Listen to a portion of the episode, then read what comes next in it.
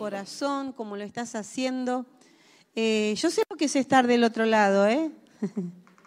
a veces vieron, hay personas que no tienen tiempo, Dios las pone. Yo estuve 22 años ahí escuchando, recibiendo, y yo me iba bendecida a pesar de lo que pasara. Así que este es un tiempo que Dios preparó para vos también. Oramos. Padre, Abba Padre, Papito querido, gracias. Te damos gracias, Señor, porque este es el día que vos preparaste para nosotros.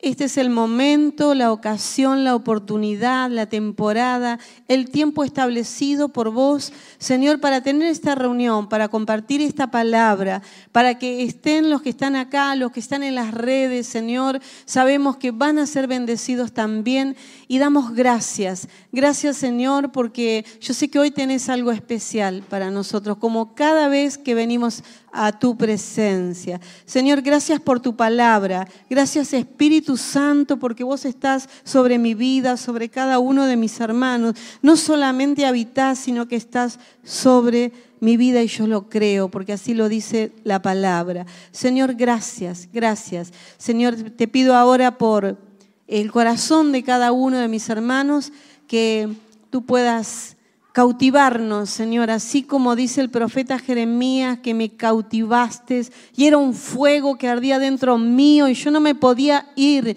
no podía renunciar, no podía desistir a tu llamado, no podía desistir a tu palabra, que así sea hoy en nosotros y cada día de nuestras vidas. Te doy gracias en el nombre de Jesús. Amén. Bueno, la palabra de hoy eh, tiene como título Sabiduría del Reino. Rubén estuvo hablando de la sabiduría Smart, de la, iglesia inteligente, pero eh, la palabra de hoy es sabiduría del reino. ¿De qué reino? Del reino de Dios, obvio, del reino de los cielos. Y esta sabiduría está en la palabra y la palabra habla y dice que el principio de la sabiduría es el temor de Jehová. No el temor de miedo, el temor de respeto, de amor, de que me debo a Él. Y hoy les explicaba a la mañana que hay veces que la Biblia susurra algo. ¿Qué es susurrar? Hablar despacito. ¿Qué es hablar? Bueno, ya es una conversación. ¿Qué es gritar? Ya es decirlo para que se enteren todos. Hay cosas que la Biblia las susurra, hay cosas que las habla y hay cosas que las grita. Bueno, esto de que el principio de la sabiduría es el temor de Dios, es algo que la Biblia nos grita, no nos habla ni nos susurra. Fíjense que en Proverbios 1.7 lo dice, en Proverbios 9.10 lo repite, Proverbios 15.33 lo vuelve a decir, en Job 28.28 también lo dice, en el Salmo 111, verso 10 también lo dice.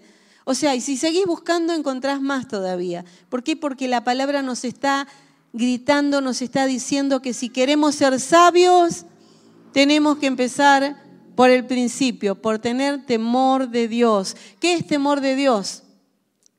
No es tener un miedo que Dios me va a castigar, tener un miedo porque, no, no, no. El temor de Dios es hacer lo correcto cuando nadie me ve y cuando puedo hacer lo que se me da la gana.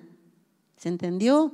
Pero yo tengo temor de digo, ay, papito, aba, padre, yo, aunque quisiera hacer esto, yo sé que te voy a ofender y aunque nadie me ve, yo no lo voy a hacer porque yo tengo temor de ofenderte. ¿Se entiende?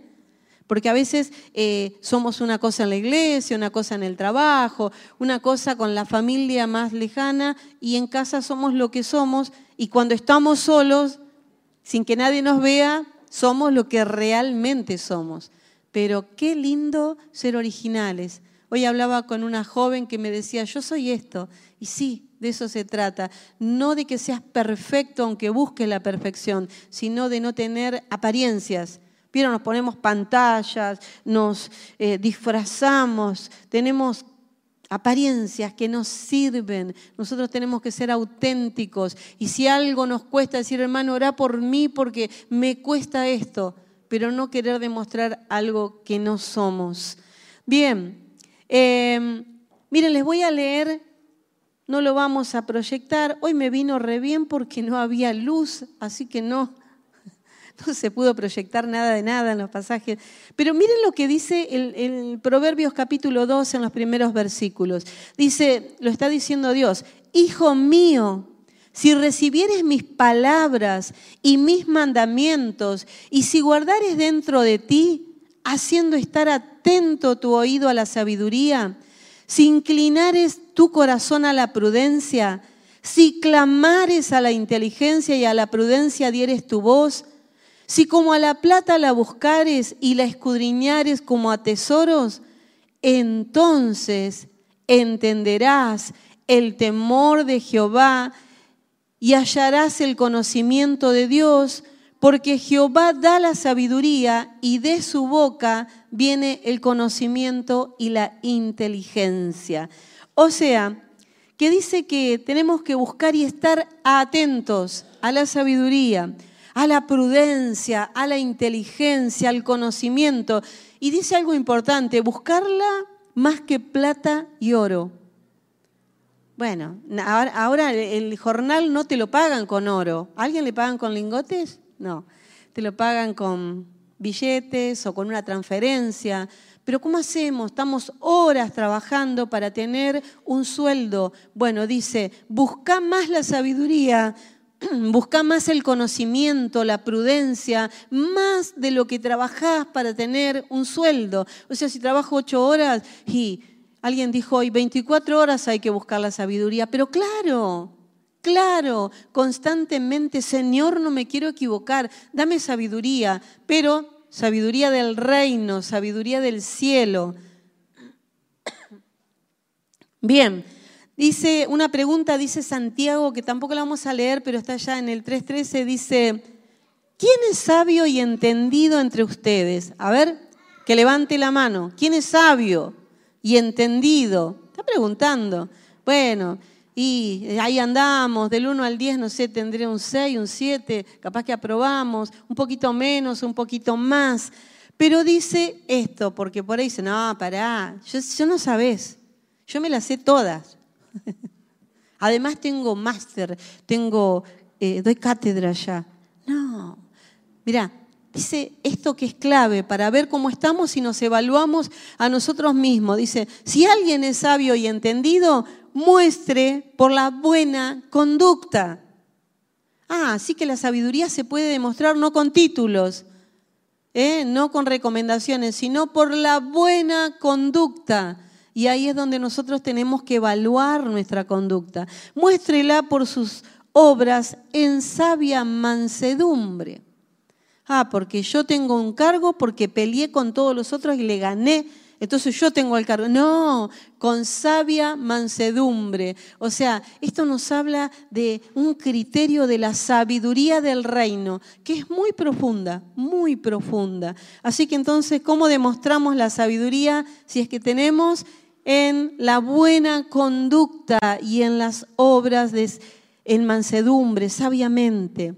¿Y qué pasa si no tengo sabiduría? Porque por alguien se me está achicando y dice, oh, ¿Y yo ahora qué hago? ¿Cómo se hace? Bueno, es simple. Santiago 1.15 dice, 1.5, perdón. Dice, si alguno no es falto de sabiduría, pídale a Dios, quien le dará abundantemente y sin reproche. ¿Sí? Y le será dada.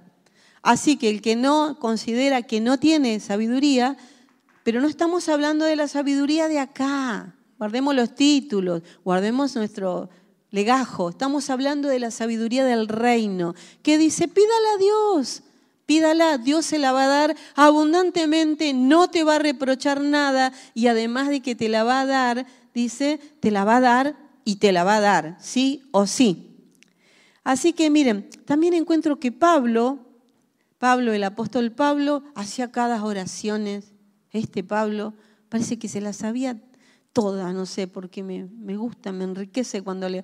Pero dice que él oraba y decía que oraba para que Dios le dé a los hermanos espíritu de sabiduría y revelación en el conocimiento de Cristo. Dice, y que puedan comprender el plan, saber cuál es la herencia, saber lo que tienen, saber lo que Dios nos ha dado, ¿sí? Pero además de eso también oraba para que sean alumbrados los ojos de nuestro entendimiento. Porque a veces entendemos el problema del otro, entendemos el defecto del otro. Mira qué fácil que nos sale eso. Ah, ahí sí que estamos llenos de... Pero esa es otra sabiduría. ¿eh? Pero dice, alumbra los ojos del entendimiento, ¿sí? ¿Para qué? Para que se caigan los velos, para que se caiga la ignorancia, la victimización, la justificación, eso que eh, proyectamos en el otro, que dejamos, no, no, no, no, que nosotros podamos vernos. Y además, ¿para qué? Para ver las riquezas de la gloria de su herencia y la supereminente grandeza de su poder. Ese es mi Dios, ¿eh? Supereminente grandeza de su poder. No le bastaba con que era poderoso, es tremendo. Todo lo que vos te imagines y no te imagines, creas o no creas, Dios lo puede hacer porque es más, pero mucho más que poderoso. Así que bueno, esto eh, hoy les decía a los hermanos en la mañana, este es un consejito, porque por ahí alguien no sabe qué orar. Y dice, y lo que pasa es que yo me pongo a orar, ¿viste? Y se me va la mente, me duermo me distraigo, no sé qué decir. Bueno, orá, Señor, alumbrame los ojos, Señor, dame espíritu de sabiduría y revelación y de paso a pedir, y dale a la pastora, Señor, alumbrale a la pastora y dale mucha sabiduría y revelación, porque es mi oración, así que vos me estarías respaldando. Eh, esto eh, es necesario, no puede faltar, no debe faltar en nuestras oraciones. Ahora les decía que hay una sabiduría que es celestial, que es del reino, que proviene del trono de Dios, pero también hay una sabiduría que es terrenal, que es animal y que es diabólica. Y la vamos a leer, eh, vamos a leer Santiago 3.15, porque ahora lo podemos proyectar. Y, fíjense lo que dice, por lo que él les está diciendo antes, dice, pero esta sabiduría no es la que desciende de lo alto, la que se pelea, la que tiene problemas, en fin, sino que es terrenal, animal y diabólica. Ojo, ¿eh? hay que ver, Señor, a ver, ¿qué sabiduría estoy teniendo yo? ¿Es terrenal? ¿Es mala la sabiduría terrenal? No, porque vas a la escuela, vas a la facultad, vas a la universidad, eh, vas a un seminario, estudias, pero sola es conocimiento y no sirve. O sea, no sirve para la vida eterna. Quizá te pueda dar un buen puesto de trabajo, te pueda ser útil, pero Dios está muy preocupado que busquemos más que al oro, más que a la plata, la sabiduría del reino. Así que está la sabiduría terrenal que tiende a contaminarse porque en su sabiduría aquellos que decretan leyes las tuercen, aquellos que, que, hacen gestiones con la salud y todo también tienen sus negocios. Pero dice que hay otra que es animal, y bueno, los animalitos también tienen sabiduría en un grado, ¿no? El tema es que nosotros a veces se nos puede impartir esa sabiduría. No me importa lo que pase, yo voy a pelear por esto como si fuera la presa ahí está el león y va a matar al otro, se va a quedar y peleamos por cosas, es como una mente animal. ¿O no han visto esto? Bueno, pero también está la sabiduría diabólica. Esa sin explicación porque lo dice clarito. ¿De dónde viene? De Satanás. Y también Satanás es un ser creado, caído y que está ya condenado, pero está esperando que sucedan los últimos acontecimientos para ser erradicado. Pero Él es un ser sabio porque Él fue creado por Dios y Él tiene una sabiduría que eh, es diabólica y que Él la imparte a aquellos que aman la perversión. Es más, el anticristo va a estar empapado de esta sabiduría diabólica y va a ser un personaje amado por aquellos que no entienden y que va a cambiar el mundo y va a traer una falsa paz y todos lo van a aplaudir y va a ser un ídolo. Entonces, ojo con esta sabiduría, pero no es, no es la, que vamos a, la que estamos hablando hoy, esta es otra, ¿sí? Estamos hablando de la sabiduría del reino, que es una sabiduría con madurez. ¿Qué es madurez? ¿Alguien comió una fruta verde? ¿Qué te causa? Y no la podés comer, porque si no, pero, cambiámela, mirá lo que me vendió. Y, no queremos, porque la madurez trae sabor, trae esencia, la madurez es lo perfecto. Por eso la edad madura Esperen, ya van a llegar muchos. Pero te da conocimiento, te prepara. Miren, ¿por qué las letras tan grandes? Y porque ya a esta edad, hermano, ya casi a los 60, esto. Pero cuando yo tenía 40 leía bien, no usaba anteojo, ¿eh? Pero la madurez viene eh, en la sabiduría del reino. Este es un chiste, ¿no? Porque a veces hay gente muy adulta y muy inmadura.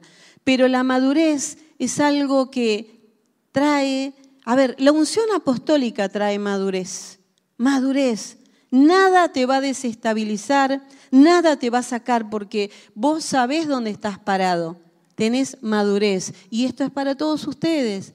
Y me va a decir, ah, pero yo no soy apóstol. Sí, pero en los cinco ministerios que pronto vamos a estar dando también esas enseñanzas, cada creyente tiene que tener cada parte de los cinco ministerios formado adentro. Tiene que tener el corazón pastoral que ama a la gente, tiene que tener el corazón del evangelista que ama a los perdidos y tiene que tener el corazón del profeta que ama la intimidad y la revelación de Dios, pero tiene que tener la mente del Maestro, que es la sabiduría de Cristo, que ama la palabra y que quiere ir más profundo y que es para todos. Y tiene que tener la madurez del apóstol, que sabe conectar todos los ministerios para que funcione. Entonces esto es para la iglesia ULAP, es para ustedes. Entonces, quiero contarles que allá en Primera de Corintios, capítulo 2, eh, del 1 al 5, en los primeros versículos, Pablo está por ir a Corinto y le va a llevar un mensaje. Y les dice, miren muchachos, yo esta vez, porque claro, Pablo era inteligente, era un, un apóstol intelectual, él hablaba varios idiomas, él hablaba con reyes, con magistrados, con, eh, no sé, con los filósofos, él podía sentarse y tener una charla pero adecuada con cualquiera y hasta a nuestro lenguaje taparle la boca, así ganársela. Pero va a ir a visitar a los corintios y le dice, miren, yo ahora decidí no venir a ustedes con palabras de sabiduría humana, ni con excelencia, ni con conocimiento, ni con esta extravagancia de nada. ¿Saben qué quiero hablar con ustedes? Quiero hablar de Cristo y de Cristo crucificado. Ese es mi, ese es mi mensaje. Esa va a ser mi enseñanza. Pero Él les explica por qué. Y esto sí lo vamos a leer en Primera de Corintios 2, eh, pero del 6 al 7. Vamos a leer estos pasajes que dicen así.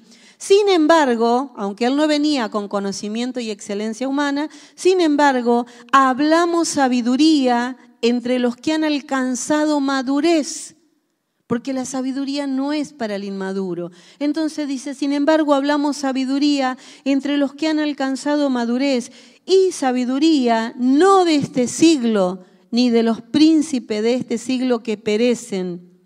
Mas hablamos sabiduría de Dios en misterio. Bueno, ahí ya se pone, ¿eh? hay, que, hay que ser maduro porque es sabiduría en misterio, la sabiduría oculta. ¿Dónde está la sabiduría oculta? ¿Dónde se oculta? Dice que en Cristo están escondidos los tesoros de la sabiduría, de la ciencia y todos los misterios. Entonces de esa sabiduría está hablando Pablo. Dice que esta sabiduría la cual predestinó antes de los siglos para nuestra gloria. Ajá. Una sabiduría oculta, escondida, predestinada, ya preparada para quién? Ah, ¿era para mí sola? Para nosotros, para nosotros, dice para nuestra gloria.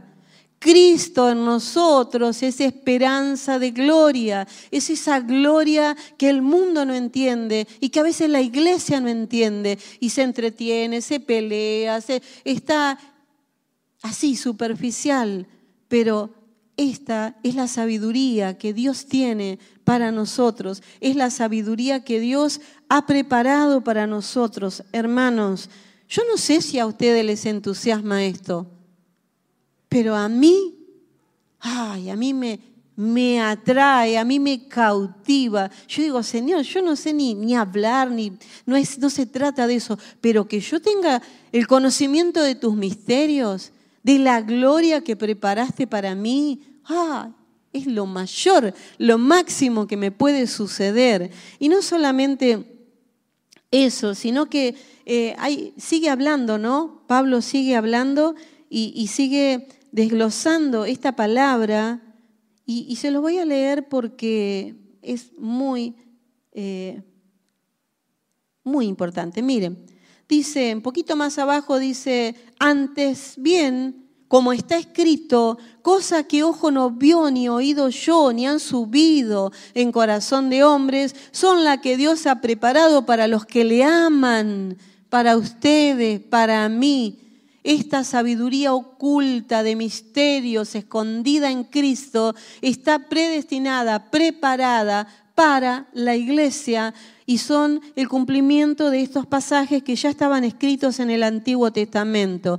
Dice, pero Dios, pero Dios nos las reveló a nosotros por el Espíritu, porque el Espíritu todo lo escudriña aún lo profundo de Dios.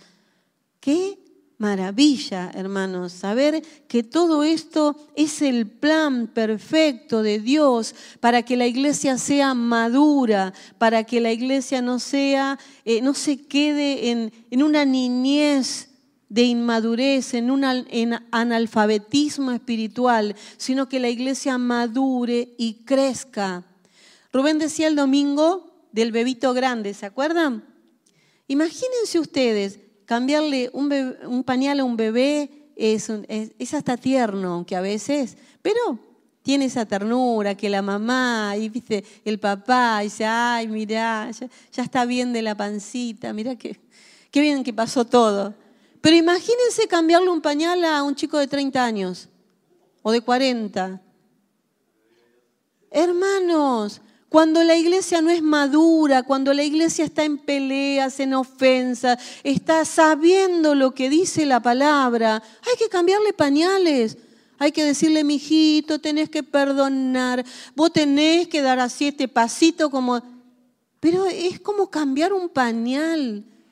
Si la Biblia dice que ya deberíamos ser maestros, maestros y todos, porque la mente de Cristo está en nosotros.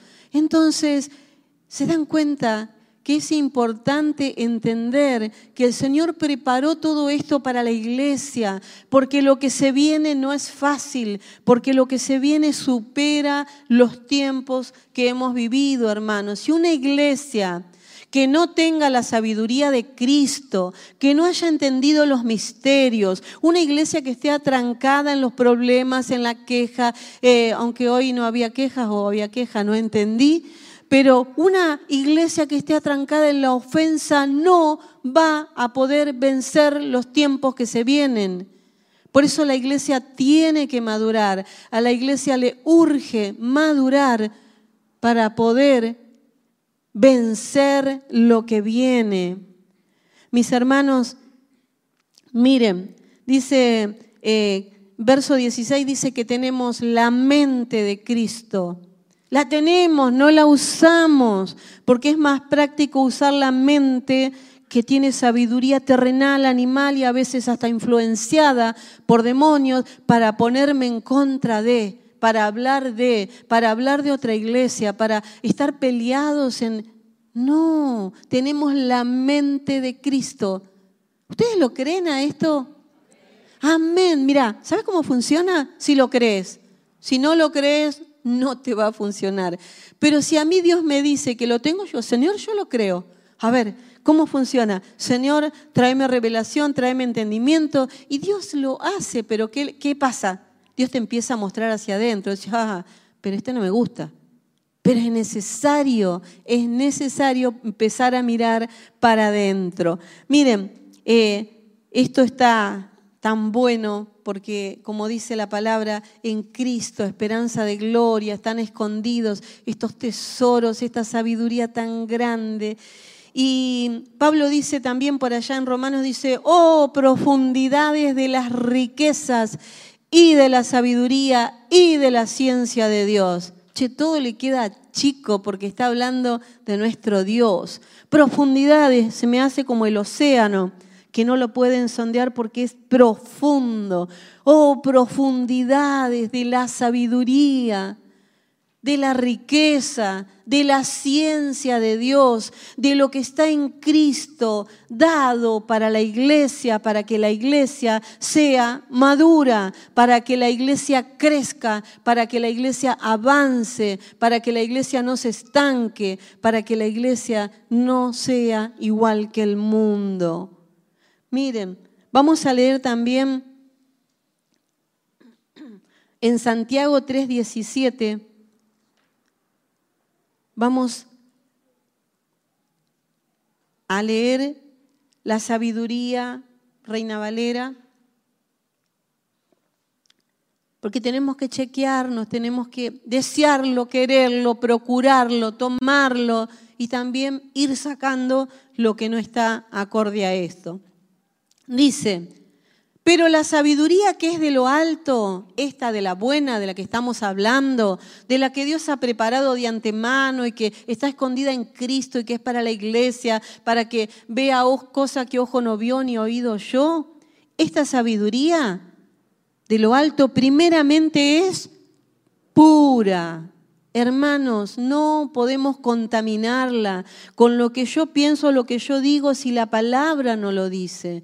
Yo no puedo mantener la sabiduría de lo alto proyectando mis problemas. No, pero fue Rubén, lo que pasa que, no, no, no, eh, sí, puede haber sido, pero yo tengo que ser responsable y tengo que tener la pureza de decir, sí, a ver, lo voy a ver. La sabiduría de lo alto primeramente es pura, después es pacífica, no se anda peleando con todo el mundo. Hermanos, este mundo dice que la persona es sabia porque ganó 50 debates y se peleó con todo el mundo y fue y escrachó al otro y, y descubrió lo del otro. Eso no es de Dios, iglesia. La sabiduría del reino es pacífica. Busca la paz, no se anda peleando con todo el mundo, no se va enojado de un lugar y del otro, ¿sí? Además, seguimos leyendo, es amable, amable. ¿Cómo estamos con la amabilidad? Ah, la iglesia yo soy re amable.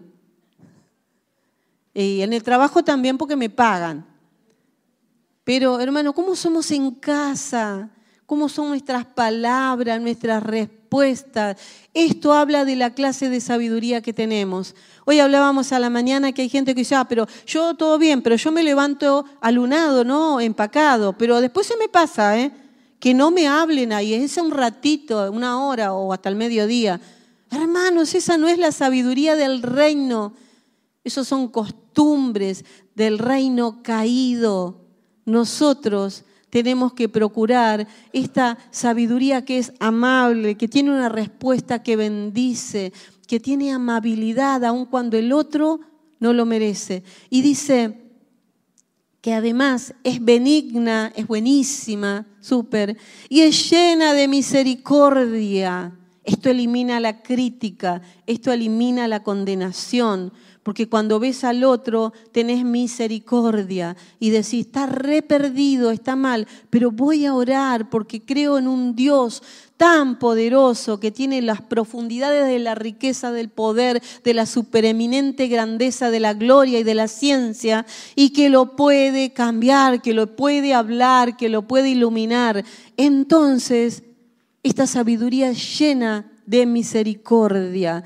Y además, por si nos queda, veo caras así como, oh, no sé qué están pensando, por dónde estoy. Además se llena de buenos frutos, llena de buenos frutos. Ah, yo tengo unos frutos, no saben. Pero la Biblia dice que por mis frutos me conocerán. Y si queremos conocer los frutos de alguien, tenemos que ir al barrio, bueno, al centro, donde ustedes vivan. Yo vivo en el barrio. Vecino, ¿cómo es Inés? ¡Oh!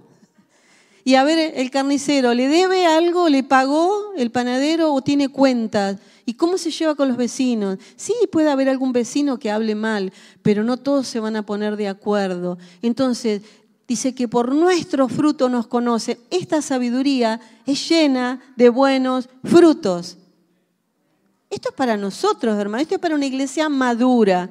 El que por ahí, que no está acá, pero que lo escuche y diga esto no, esto no va conmigo, es porque es inmaduro. Pero además, sigue diciendo que es sin incertidumbre. No es incierta. Será, no será, voy, no voy, sigo o dejo, me quedo o me voy. No, es una fe segura, plantada sobre la roca. No importa lo que venga, yo permanezco. Y además es sin hipocresía. Chan. Sin actuación, sin caretas, sin apariencias. Es original. Hermanos, esto es lo que dice que es la sabiduría del reino. ¿Cuántos quieren esta sabiduría? Yo la trabajo. ¿Los demás no la quieren? Ah, ¿ya la tienen? Bueno, hermanos, busquémosla desesperadamente, más que el oro, más que la plata, más que tu sueldo, más que tus ganancias, busquemos, busquemos esta sabiduría. Miren, yo encontré un pasaje que me cambió la vida hace muchos años ya, porque todas las respuestas, ¿dónde las encontramos? En la palabra de Dios, exacto. Porque cuando vas a un hermano y querés que te solucione el problema, no te gusta, te vas al otro. Y no te gusta y te vas al otro hasta que encontrás uno que te dice lo que querés escuchar. Entonces sí, recibí la palabra, así que me, me dio fulano, y era lo que yo quería escuchar. Pero cuando vos vas a la palabra, la palabra te dice, hijita, tenés que hacer esto, ah, ah y listo. Entonces yo tenía algunas dificultades para tolerar, algunas, estoy hablando de muchos años, personas que ya están con el Señor, porque Dios fue bueno y misericordioso y les permitió eh, lograr la corona de vida eterna, pero tenía algunos que soportar algunas cosas. Y digo, ¿cómo hago? ¿Cómo hago, Señor? Entonces encontré este pasaje en Romanos pero es la parte B, lo vamos a leer entero, pero es en Romanos 16, 19. Dice Pablo, porque vuestra obediencia ha venido a ser notoria a todos, así que me gozo de vosotros. Pero, punto, esperen, atiendan, que acaba lo serio, pero quiero que seáis sabios para el bien e ingenuos para el mal. ¿Qué significa esto? Que yo me tengo que preocupar por ser sabia para el bien, para tener una sabiduría pura, pacífica, amable, llena de misericordia, de buenos frutos, sin hipocresía, sin, sin estar claudicando y ser ingenua.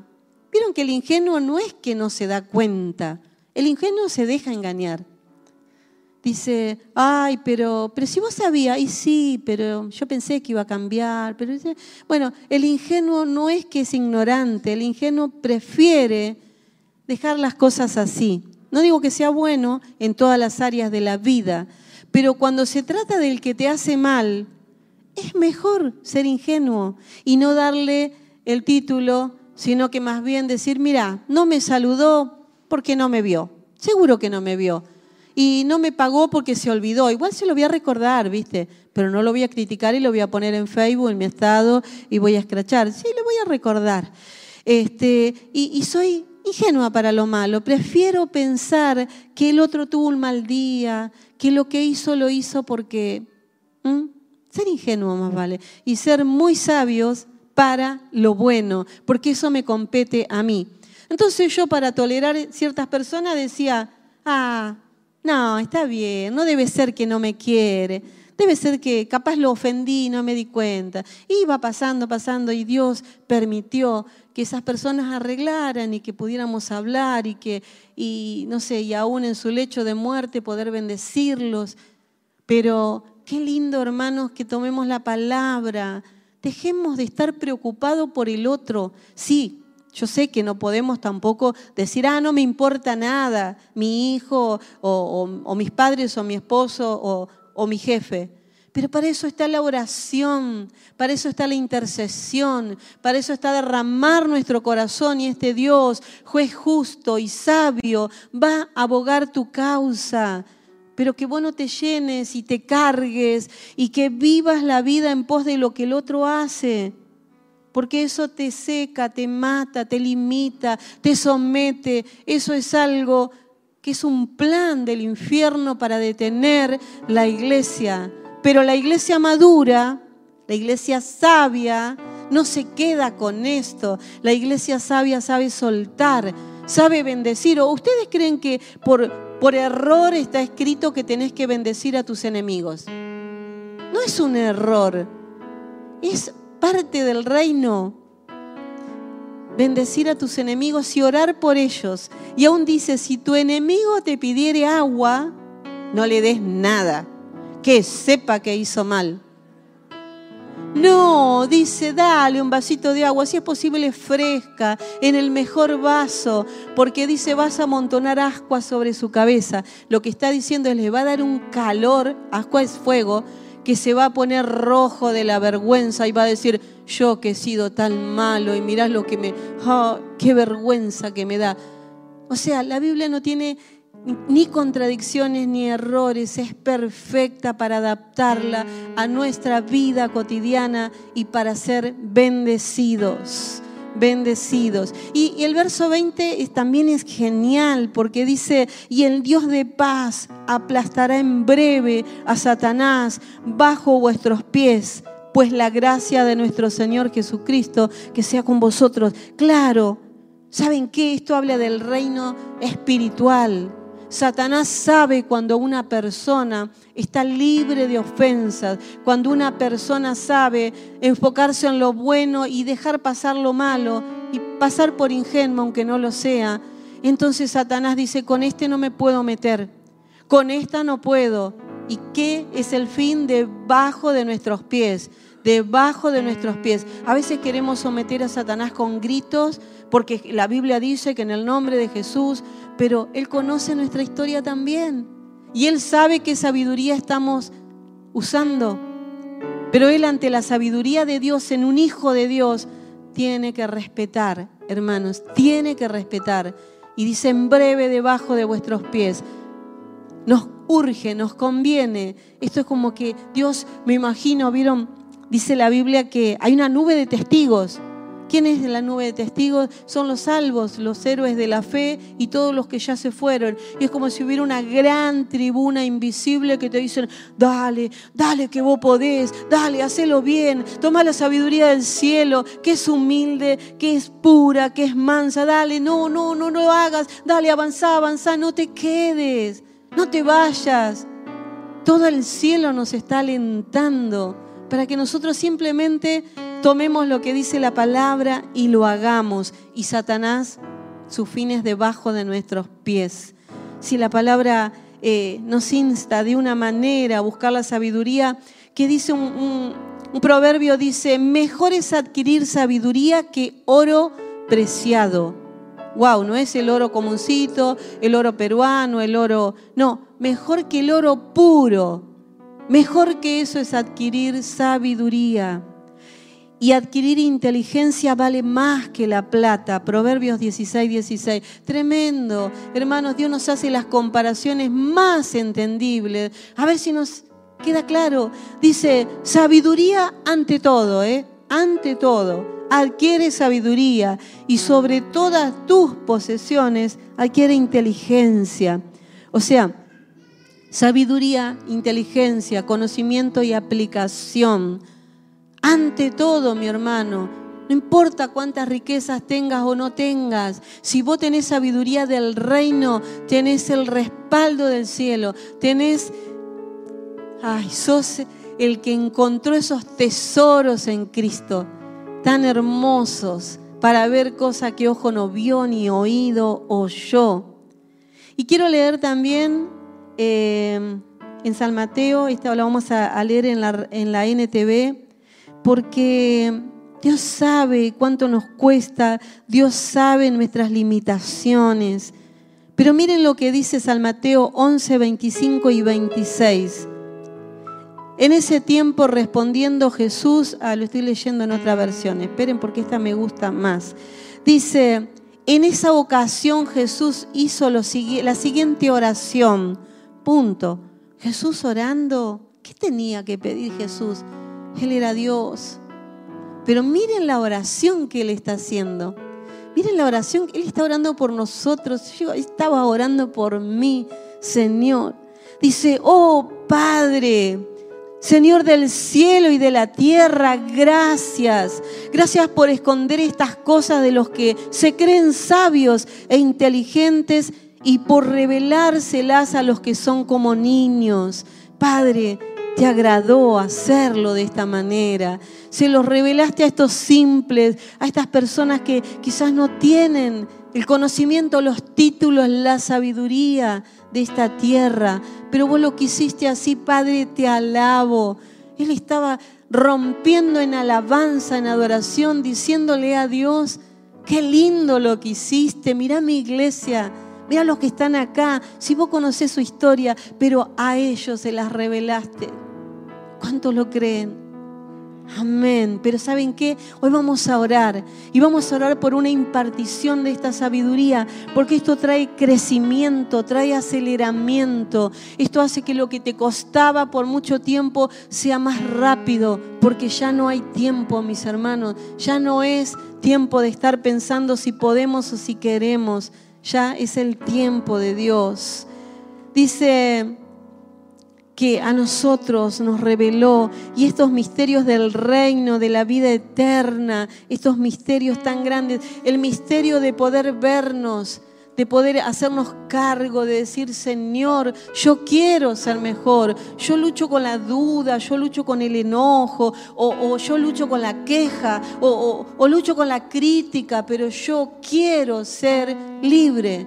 ¿Por qué? Porque el secreto está en poderme ver hacia adentro porque al otro lo veo tan clarito y le puedo resaltar los errores, pero eso lo hace el mundo, eso lo hace eh, la sabiduría caída, pero la sabiduría del reino viene, ilumina nuestros ojos, trae espíritu de sabiduría y revelación y comienzo a verme.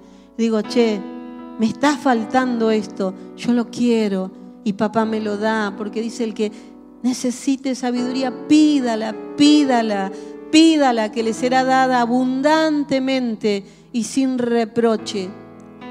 ¿Sí?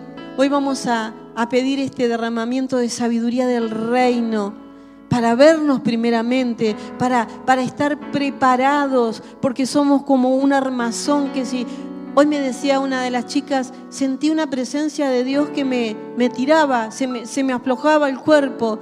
Es que el peso de gloria es difícil sostenerlo en este cuerpo, pero ¿saben qué? Dios no va a derramar sobre nosotros algo si no estamos preparados. Necesitamos vernos, necesitamos sanarnos, necesitamos ser mejores, necesitamos erradicar las impurezas, los problemas del carácter, del chisme, de la crítica, del enojo, de tantas cosas que el mundo parece que te las pone en un plato todos los días del orgullo, de la soberbia, del pensar que sé que soy, que nadie es como yo, hermanos. ULAP tiene que ser una iglesia madura, una iglesia que crece, que avanza, que Satanás va quedando debajo de nuestros pies y que podemos crecer y que estamos preparados para todo lo que se venga. Miren, yo creo que el corazón de Dios está apurado y desesperado. No sé cómo está tu corazón. No sé qué estás pensando. Pero deseo tanto que lo estés deseando, mi hermano, porque lo que Dios va a entregar hoy es para los que lo desean.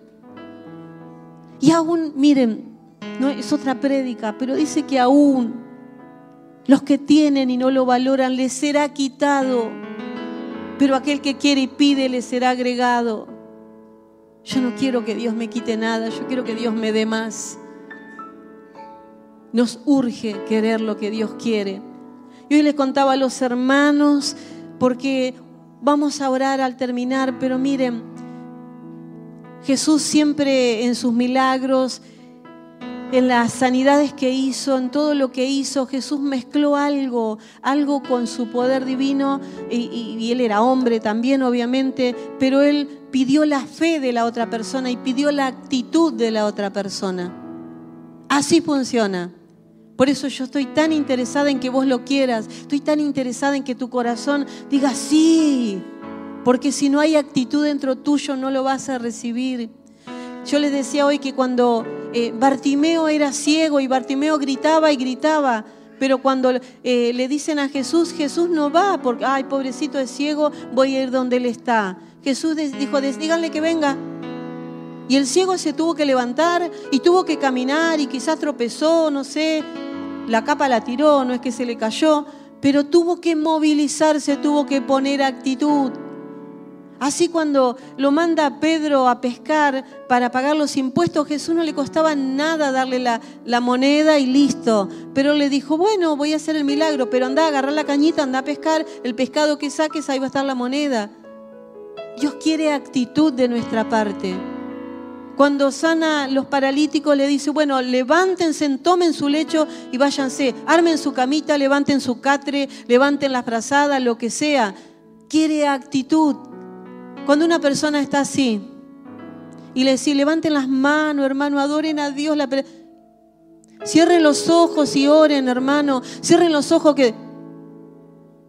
No es actitud, es casi desafiante.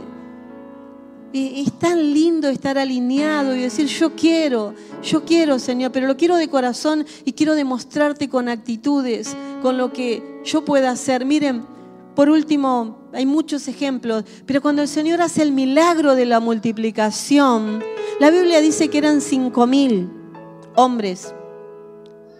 Pero habían mujeres, las mujeres no se contaban, los niños tampoco, así que si le agregamos una esposa y un hijo ya eran quince mil, quizás eran mucho más, porque los judíos tenían muchos hijos. Pero el Señor les va a dar el pan y los peces y lo va a multiplicar y va a ser algo glorioso. Pero ¿qué les dice el Señor? Bueno, sepárenlos en grupo de 50 y de 100. Ah, lo, leemos, ya está. ¿Saben lo que es separar 1500 personas como mínimo en grupitos de 50 y de 100? Son más de 200 grupos, más. Entonces, contar, 99, 100, acá, no sé mejor, quédense quietos, los chicos se van, no, tráiganlo allá, y contando y separando 200 grupos el campo ¿Les pidió actitud el Señor? Claro que sí. Y no es con aptitud con P, es, eh, es actitud con C. Tengo la actitud, yo lo quiero, yo estoy, acá estoy, ¿qué más? Entonces, hermanos, miren, yo hay cosas que no me salen. No me salen eh, tan fácil como a otros. Yo estoy dentro mío saltando, casi digo, uy, no vaya a romper el techo, pero yo estoy ahí. Pero mi actitud es que yo quiero más. Yo les decía hoy, si yo tengo que viajar para ir a estudiar la palabra, hermanos, yo voy porque mi actitud le demuestra a Dios que yo quiero más, que yo no me conformo, que no importa cuánto haya estudiado, que si hay algo más yo lo quiero. Y si tengo que viajar cuatro horas y estar cuatro horas, cinco horas para aprender una palabra que me va a bendecir, para mí valió la pena porque yo le demuestro a Dios mi actitud. Yo estoy dispuesta, Señor. Mira, si alguien no lo quiere, dámelo a mí, acá estoy, eh, por si acaso. Dios quiere actitud. Así que si hoy querés recibir sabiduría del reino por impartición, tenés que tener actitud. No puedes decir, ay, no sé si voy a pasar. Y si al final, yo, no, no, no, yo la quiero, Señor, yo la necesito, a mí me urge. ¿Estamos de acuerdo? Amén. Pónganse de pie y vamos a hacer algo que hicimos hoy a la mañana. Están pasando los hermanos. Para aquellos que nos están viendo por las redes sociales, porque estás en tu casa y en este momento querés ese espíritu de sabiduría, como lo propuso la pastora, Cerra tus ojos donde te encuentres. Pone tu mano en tu cabeza ahora. Y en el nombre de Jesús, desde este lugar, espíritu de sabiduría venga sobre estas personas que están solicitando de parte tuya, Señor. Este espíritu de sabiduría y de revelación por impartición. Ahora en el nombre de Jesús recibe esta sabiduría de lo alto. Recibe esta sabiduría de lo alto para que sea revelado tu interior y a través del colirio de los cielos que venga sobre tus ojos y limpie tus ojos y caigan las escamas que impide verte interiormente. Hoy recibe de parte de Dios este, esta bendición en el nombre poderoso de Jesús. Este es el tiempo de aceleramiento de parte de Dios sobre tu vida para lograr lo que Dios tiene preparado para vos lo que Dios tiene preparado para vos en este tiempo. En el nombre de Jesús, recibe. Amén. Amén. Sí, Señor, gracias.